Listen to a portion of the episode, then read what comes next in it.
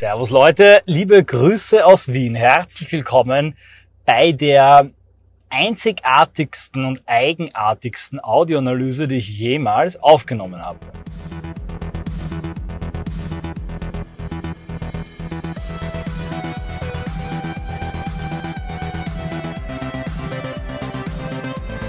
Es geht nämlich, äh, oh Schreck, um eine Verschwörungstheorie.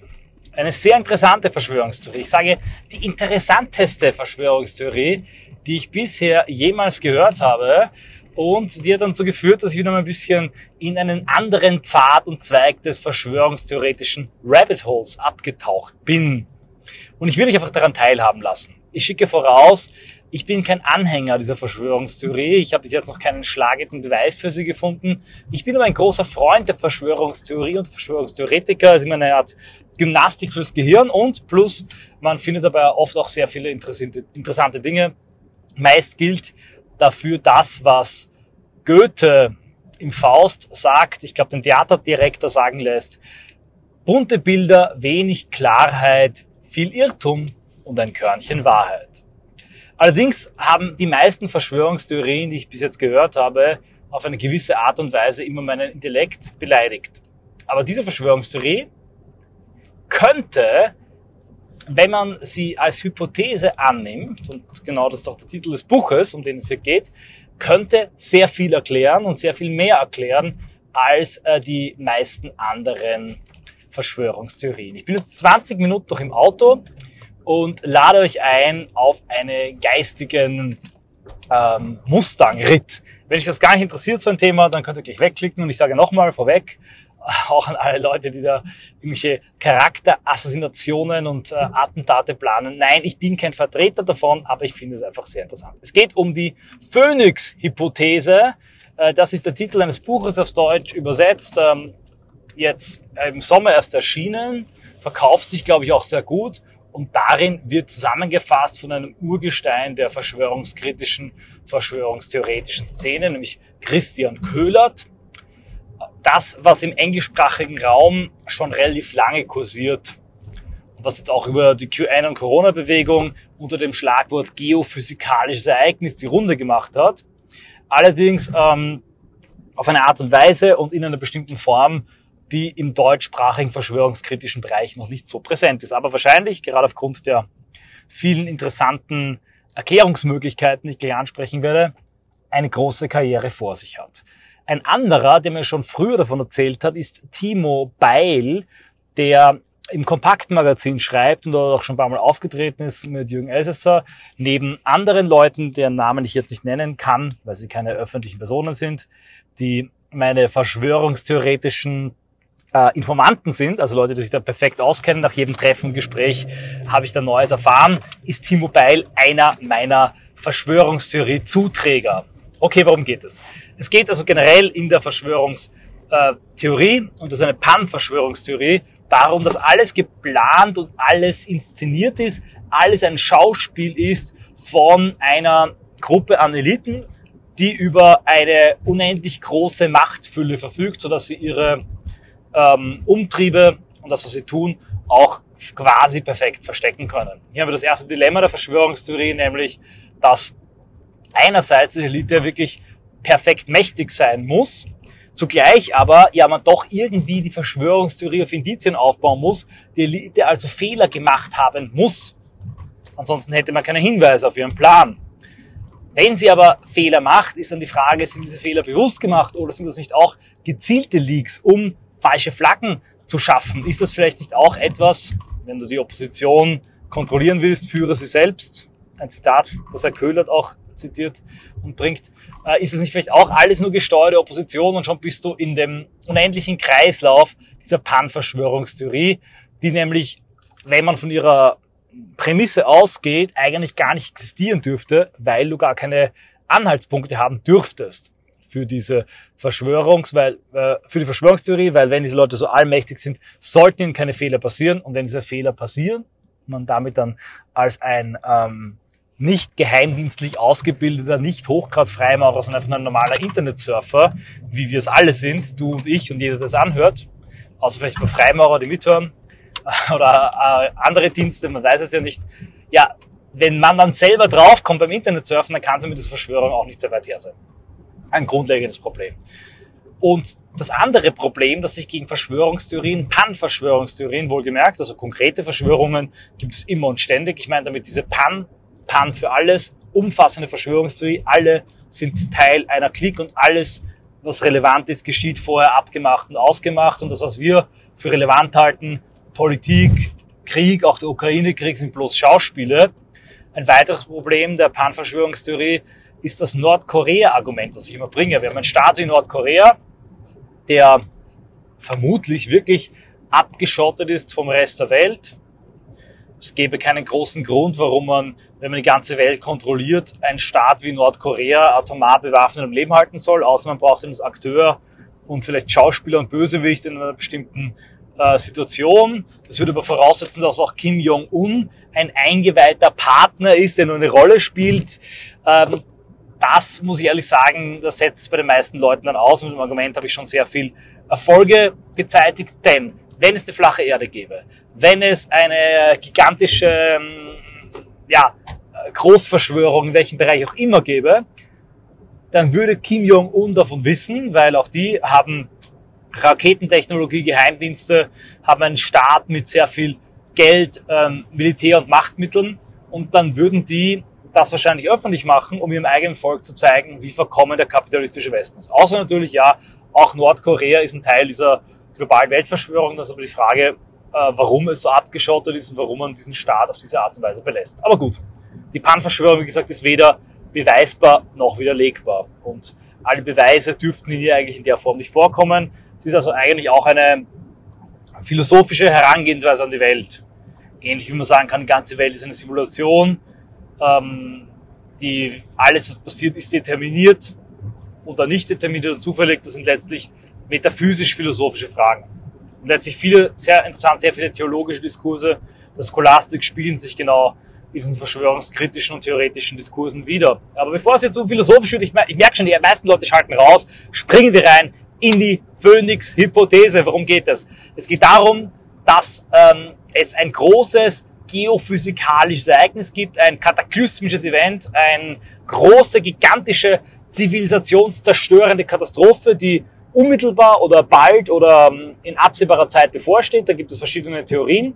Und ähm, diese Katastrophe hat sich schon mehrfach ereignet in der Geschichte. Da gibt es ganze äh, Literatur dazu. Ein wichtiger Vertreter dieser Denkweise ist Hapgood, ein Forscher, der auch mit Albert Einstein in Kontakt stand und die These vertrat, durchaus eine wissenschaftliche These, dass die großen Kollapse der Weltgeschichte, vielen ist vielleicht der Bronze Age Collapse bekannt, die Flut, die in den Überlieferungen fast aller Völker eine Rolle spielt, äh, ein geophysikalische Ereignisse sind, die wieder auftreten können, wieder auftreten werden in bestimmten Rhythmen. Sprich, es gibt sehr viele Funde auch und Hinweise. Hier kann ich jetzt in keinster Weise belegen, ob es die wirklich gibt. Ihr müsst euch auf die Worte von Herrn Köhler und anderen verlassen, die ich einfach wiedergebe. Ich habe weder Zeit noch Muße, das ist alles zu prüfen und nachzugehen. Die hinweisen darauf, dass es plötzliche radikale Klimaveränderungen und Katastrophen gab. Zum Beispiel sagt der Köhler im Vortrag, man habe Mammuts gefunden, tiefgefroren, in deren Magen sich tropische Früchte befunden haben. Er behauptet, dass es eingefrorene Palmen und äh, südliche Vegetation in nördlichen Klimazonen gegeben habe. Und er meint eben all das, auch so Muscheln und Fischknochen in den Alpen und Bergen, das käme daher, dass plötzliche kataklysmische Ereignisse, riesige Katastrophen äh, radikal innerhalb von wenigen Tagen, Wochen ähm, die ganze Klimazonen geändert und die Welt durchgewühlt haben wie so einen Acker. Was waren das für Ereignisse? Kometeneinschläge, sagen einige, andere sagen Polsprünge auf der Erde, also Wandlungen im Magnetfeld, die zu tektonischen Plattenverschiebungen führen, dass sich alles verschiebt und alles ändert. Andere sehen darin Sonnenstürme. Da gibt es verschiedene äh, Theorien. Und auch sehr interessant, der Herr Davidson, der mit den Suspicious Observers eine große äh, alternative Astrophysiker-Gemeinschaft betreibt, die der Ansicht ist, dass ein großer Sonnensturm bevorsteht. Ähm, der ist auch jemand, der in diese Hypothesen mit hineinspielt. Auch der wurde mir schon mal empfohlen von einem, äh, vom T-Mobile. Der hat sich damit auch gut beschäftigt. Vielleicht macht er mal ein Video dazu für die Leute, die das interessiert. So. Warum, warum äh, gehe ich darauf ein? Am Ende werde ich ein bisschen auflösen, was da philosophisch interessant dran ist. Die These ist jetzt die, äh, die Eliten wissen davon, dass ein derartiges Ereignis bald wieder bevorsteht. Seher und Propheten, und äh, in diesen Kreisen glaubt man, dass die auch tatsächlich seherische Fähigkeiten haben, sahen das voraus und in all diesen ganzen Prophezeiungen gibt es immer einen großen Weltkrieg, einen Krieg. Alles Irlmeier fällt natürlich regelmäßig. Und in diesen Krieg hinein kommt dann eine Art Apokalypse, die dreitägige Finsternis und Feuerstürme. Die landläufige Meinung ist, dass es eine Rache oder eine Strafe Gottes ist, eine göttliche Apokalypse. Der Köhler vertritt die Ansicht, dass dieser Krieg gezielt provoziert wird. Er vertritt die Ansicht, dass äh, das Weltwirtschaftsforum, die Corona-Krise, der Ukraine-Krieg, die Wirtschaftskrise und die Wirtschaftskrisen, äh, die Knappheit der Lieferketten, die Klimawandelagenda, dass all das gezielte Täuschungen sind, um ein anderes Geheimprojekt voranzutreiben. Und das ist der Ausbau von Untergrundbasen, Dumps, Deep Underground Military Bases. Äh, einige kennen das vielleicht noch aus der QAnon-Szene, da wurde behauptet, dass Erdbeben in Wirklichkeit die Sprengung von Dumps durch die QAnon-Truppen und die äh, gute Schattenarmee sei, die gerade Kinder befreien würden, die diesen Dumps für Adrenochrom gehalten würden. Das ist eben nicht genau das, äh, diese Verschwörungstheorie. Die Phoenix-Hypothese, die geht nicht ins blumig-wahnsinnige. Da gibt es nicht ein paar satanisch-vampirische Eliten, die einfach böse sind, weil sie böse sind, die Menschheit reduzieren, weil sie sie reduzieren wollen. Nein, hier ist der Trigger und das treibende, die treibende Kraft eben eine bevorstehende Katastrophe. Die Regierungen wissen davon, haben sich untereinander verschworen und gesagt, sie wollen keine Panik entstehen lassen, denn wenn eine Panik entsteht, bricht alles zusammen und dann kann man gar keinen Menschen retten. Sie wollen so viele Menschen wie möglich retten, denn man Köhlert werden die Eliten sogar recht positiv dargestellt. Und deshalb wollen sie haben, dass bis zum letzten, zur letzten Minute, bis zum letzten Monat die Gesellschaft gut funktioniert. Also wird es geheim gehalten. Problematik ist nun nach der Hypothese, wie bringt man die Milliarden Mittel zusammen, um Untergrundstädte aufzubauen? Es gibt tatsächlich ein paar echte Projekte, so Saatgut Aachen, ich glaube im skandinavischen Raum, wo so Särge, Betonsärge aufgebaut werden, denen man Saatgut sichern möchte. Köhler zieht das Ganze natürlich als eine Bestätigung seiner These. Ich will jetzt auch seinen Namen nicht zu groß machen. Es gibt da viele, die auch im englischsprachigen Raum schon darüber gesprochen haben sein Verdienst ist, das Ganze auf Deutsch übersetzt und zusammengefasst zu haben, noch sehr seriös und nüchtern zu präsentieren. Link zum Buch in der Beschreibung. Wenn ich schon so viel über ihn rede, wäre das unfair, das Buch nicht zu verlinken. Und äh, Köhler sagt nun, dass die ganzen großen Krisen, die erzeugt und erfunden würden, dazu dienen, Milliardengelder, Rohstoff und Mittel abzuzweigen von allen Staaten, um diese Untergrundbasen auszubauen. Er behauptet, dass auch die Finanzwirtschaft, die auf einen großen Crash zusteuere, aufgrund des Schuldgeldsystems, aufgrund der gigantischen Schuldenmenge, die nie zurückzuzahlen sei, ein Ergebnis dieses Wissens der Eliten sei, denn sie wissen, es kommt sowieso zu einem Crash, also lassen sie ein, ein selbstzerstörerisches Wirtschaftssystem, das sich irgendwann selber auffressen und in Crashs münden wird, weiterlaufen auf Hochtouren, wie man einen Motor voll aufdreht, wenn man weiß, ähm, das Auto wird eh kaputt gehen und man muss jetzt dringend noch ein, ein, ein Ziel erreichen. Das sagt Köhler. Wie gesagt, alles, was ich hier wiedergebe, ist seine Meinung. Ähm, die Klimawandelagenda, sagt er, ist eine Tarnung, um die tatsächlich auftretenden äh, Veränderungen, Klimaveränderungen, er meint damit vor allem Katastrophen, äh, Orkane, Stürme, Erdbeben. All das, sagt er, sind Vorwehen des großen Sonnensturms, äh, Plattenverschiebung, erwähnt auch den Planeten X und Nibiru, also das ist jetzt alles relativ ungenau, er listet einfach alle Möglichkeiten auf. Und indem man nun diese realen katastrophischen Ereignisse als Ergebnis des menschengemachten Klimawandels framet, kann man die Menschen beruhigen und kann verhindern, dass Panik vor diesem äh, großen geophysikalischen Ereignis aufkommt. Zugleich hat man mit der Klimawandelagenda die perfekte Möglichkeit, um Gelder abzuzweigen. Die Leute müssen dann grüne Steuern zahlen und vor allem in der Deindustrialisierung in, der, ähm, in dem Abbau der Industrie, dem Abschalten der Atomkraftwerke, all diese Dinge dann wieder zu verwerten und zu verwenden für den Aufbau von diesen Untergrundbasen für die Eliten und für ausgewählte Leute. Köhler geht davon aus, dass ganz Amerika, ganze Regionen vollkommen untertunnelt sind, hier Untergrundstädte bestehen, bezieht sich auf einen Whistleblower, dessen Aussagen ich mir auch mal auf YouTube angehört habe vor Jahren, aber deren Wahrheit man natürlich nicht bestätigen kann. Es gibt auch UFO-Whistleblower, es gibt für alles irgendwo Whistleblower, es gibt auch Whistleblower, die behaupten, es gäbe die Ex-Menschen, also das ist halt sehr schwierig. Entweder haben alle recht oder die haben dann nicht recht. Äh, darauf, davon geht er aus. Es gibt auch ein Zitat von ihm, wo er meint, dass ähm, Milliarden an Dollar verschwunden seien und irgendein Politiker ähm, habe das gesagt, ich glaube nach 9-11. Auch das wiederum wäre eine problematische Frage, denn wenn das Ganze so eine perfekt geplante Verschwörung der Geheimgesellschaften ist, dann warum plaudert ein Politiker, der mit dabei ist, dann so etwas aus?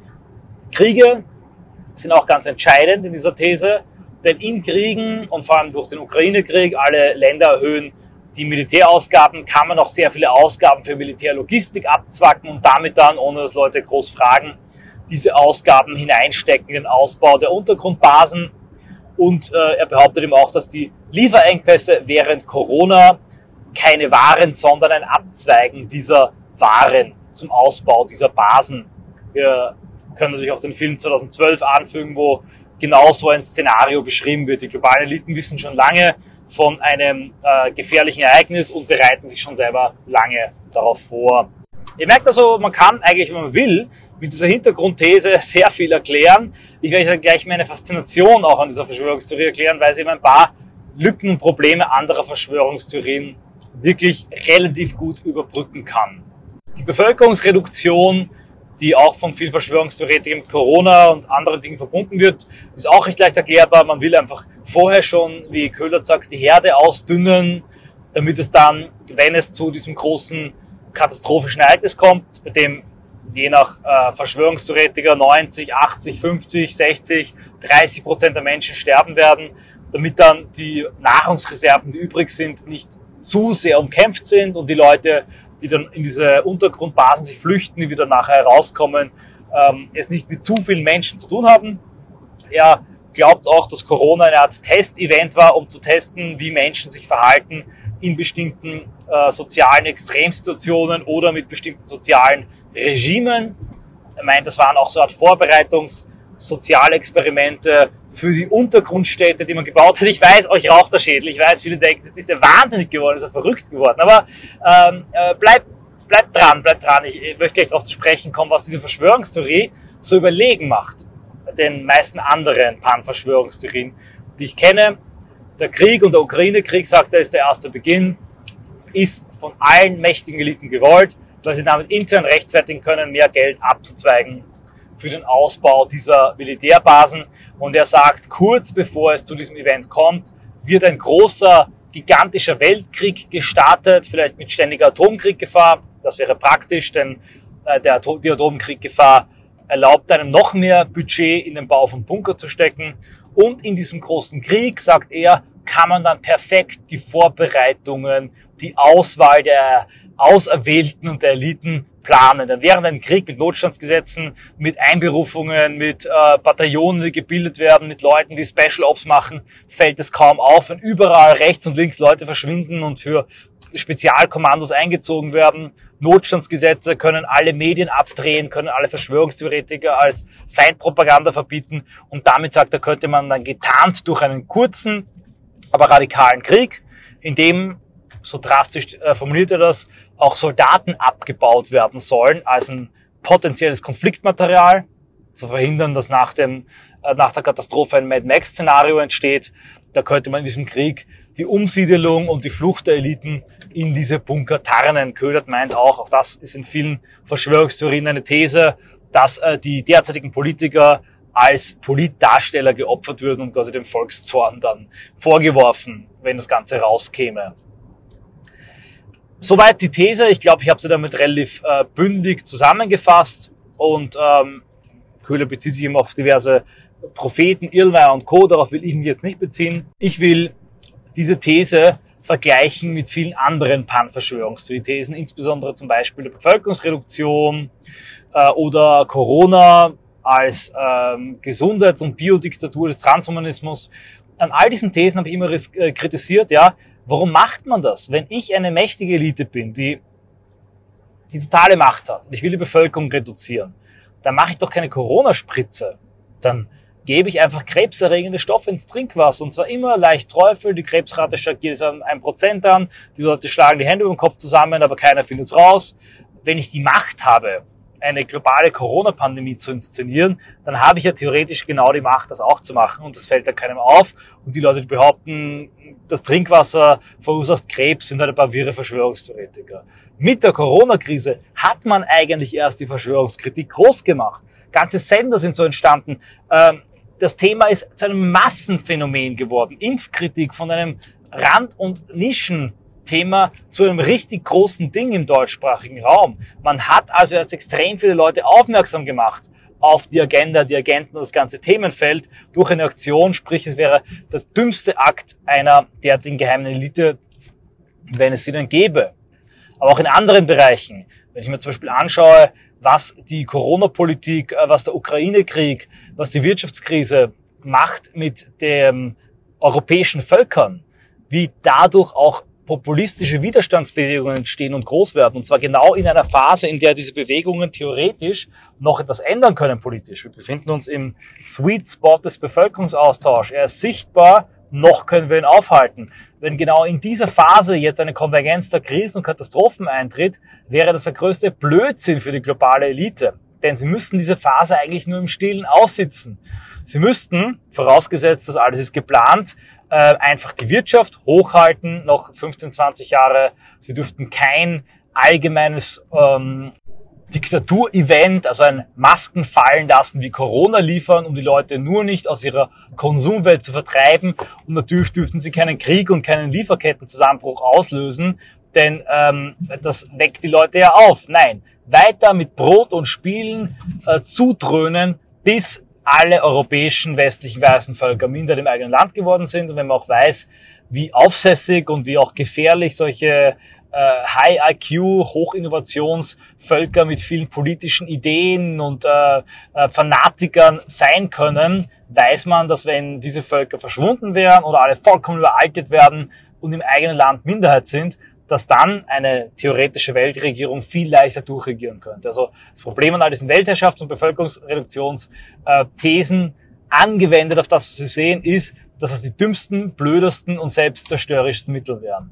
Aber wenn man nun die Phoenix-Hypothese anlegt und sagt, die haben einen Zeitdruck, einen hohen Zeitdruck, weil dieses Event auf sie zukommt und sie müssen jetzt irgendwelche Möglichkeiten finden, maximale Mittel ähm, in diese Basen zu stecken und sie müssen jetzt auch Tests laufen lassen, um ähm, notwendige Dinge abzuchecken und zugleich müssen sie aber die Illusion aufrechterhalten, damit die Gesellschaft weiter funktioniert. Dann kann man natürlich sehr viele Dinge wesentlich besser erklären. Übrigens eine Sache am Rande, Köhlert meint auch, das sagen halt andere Leute, die Massenmigration sei auch ein, ähm, eine Art äh, positive oder sagen wir mal äh, bizarr menschenfreundliche Handlung der Eliten, denn damit wollen sie letztlich die Völker sogar retten. Sie wollen also überall auf der Welt möglichst biodiverse äh, Misch Gesellschaften schaffen, damit wenn dann das geophysikalische Event eintritt, man weiß ja nicht genau, wo es am brutalsten auftritt und ganze Regionen ausgerottet werden, so viele Menschen, Kulturen und auch Ethnien wie möglich überleben, die man, die dann später vielleicht wieder, keine Ahnung, äh, sich äh, national sammeln können. Also sehr witzige Geschichte. Auch das ist natürlich eine, eine, eine Stärke dieser Verschwörungstheorie. Die setzt nicht voraus, dass es eine psychopathologische, bösartige, gemeine, kranke Elite gibt, sondern erklärt sogar sehr viel krasse und gefährliche Dinge, und auch bösartig wirkende Dinge, wahnsinnige erratische Dinge aus dem Kalkül einer Vorbereitung der Menschen auf eine Katastrophe. Da kann man jetzt groß rumdiskutieren, ob das dann fair wäre und gut wäre, das so zu machen. Das wird auch im Film 2012 gemacht, aber klarerweise ist diese Reaktion ähm, auf eine derartige mögliche Katastrophe relativ naheliegend. Ich komme zum Ende, denn meine Fahrt ist gleich zu Ende und ich muss morgen um 4 Uhr aufstehen, nach Schneroda zu chatten. Ähm, ich werde die Analyse übrigens erst nachher rausbringen, damit mich dann in Schneroda die Leute nicht ansprechen auf, auf, äh, darauf, dass ich jetzt Verschwörungstheoretiker geworden wäre.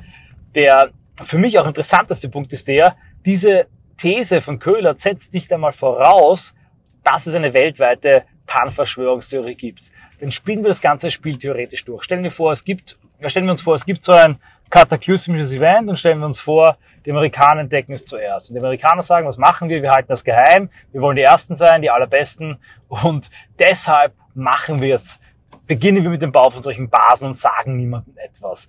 Aber wir wollen natürlich nicht haben, dass die Welt das weiß. Wenn die Welt das jetzt weiß, bricht jetzt eine Panik aus, auch in Amerika. Und dann können wir sich vorbereiten. Wenn wir die best vorbereitetsten sind, dann haben wir nach der äh, großen Katastrophe, nach dem Extinction Event am meisten Amerikaner, am meisten Mittel, am meisten Möglichkeiten sind noch mächtiger.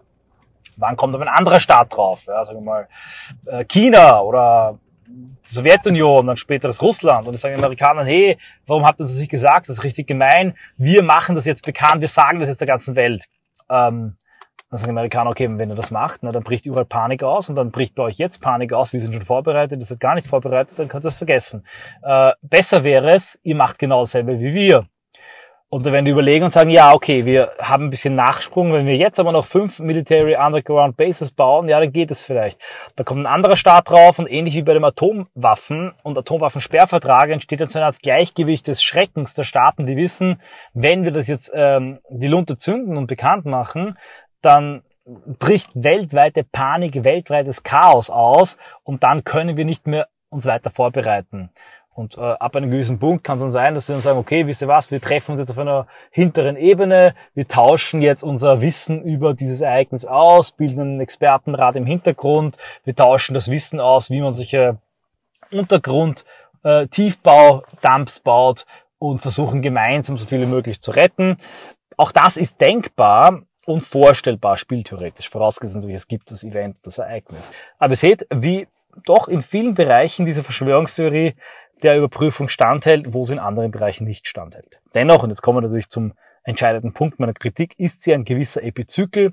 Sehr viele Dinge, Wirtschaftskrise, äh, Corona-Wahnsinn, der maximale Gewinn von Konzernen, die biopolitische Kontrolle, extrem viele äh, dieser angebrachten Punkte lassen sich auch wesentlich einfacher geopolitisch, zum Teil auch durchaus moralisch und ethisch erklären, ohne der Gesamttheorie im Hintergrund. Der Nachteil dieser Erklärung ist, dass sie keine Gesamttheorie im Hintergrund ist, die spannend ist und auch irgendwie ähm, wie in einem Hollywood-Film klingt. Und das ist auch die Sehnsucht der Verschwörungstheorie, diese Gesamttheorie im Hintergrund zu haben, die in einer wirren und wahnsinnigen Welt diesen einen entscheidenden Punkt liefert. Und dafür, muss ich ehrlich sagen, habe ich auch eine gewisse Schwäche und deshalb interessieren mich diese Theorien. Und tatsächlich muss ich sagen, bin ich offen, wenn echte, konkrete, unwiderlegbare Beweise geliefert werden, für diese These, also empirische Beweise für dieses Theorem und die Theorie, bin ich bereit, offen all das zu glauben. Abgesehen davon halte ich das, bevor es die Beweise gibt, für interessante Gedankenspiele. Ich habe mich zum Beispiel auch eine Woche mit der Hohlwelttheorie beschäftigt. Äh, zu unterscheiden von der Hohlerde-Theorie. Die Hohlwelttheorie besagt, dass wir auf der Innenseite einer Hohlkugel leben. Und interessanterweise kann man, wenn man ein paar Axiome die Occam's Razor zum Opfer fallen würden, aber wenn man sie akzeptiert, diese Axiome, diese Annahme darüber, wie Licht sich verhält und wie der Raum sich verhält, dann kann man mit dieser Theorie auch alle raumzeitlichen Phänomene recht gut erklären und mathematisch berechnen. Und so ähnlich sehe ich im Moment auch diese Hypothese.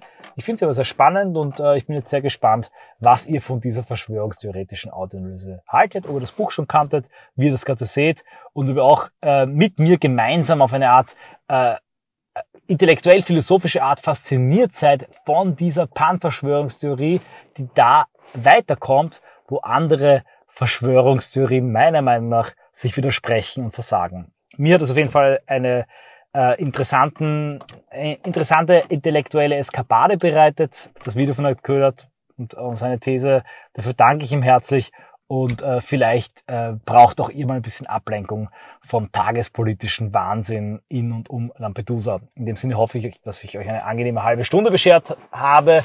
Wenn euch solche Themen interessieren, aber auch andere Heidegger, Technik, Philosophie, Aktivismus, Strategie, Metapolitik, dann folgt mir gerne und ich hoffe, dass die rechtsintellektuelle Fachwelt ähm, jetzt nicht wegen dieser Audioanalyse über Diktum mich verhängt und sagt, der Sellen ist endgültig verrückt geworden und den laden wir nie wieder ein und der wird jetzt ähm, aus allen seriösen Zirkeln verwiesen. Diesen Leuten sage ich bitte äh, nicht so steif sein, öffnet euch auch mal für diese interessanten Themen. Man kann einiges dabei lernen, wenn man sich mit Verschwörungstheorie und Kritik beschäftigt. Danke fürs Zuhören und bis zum nächsten Mal.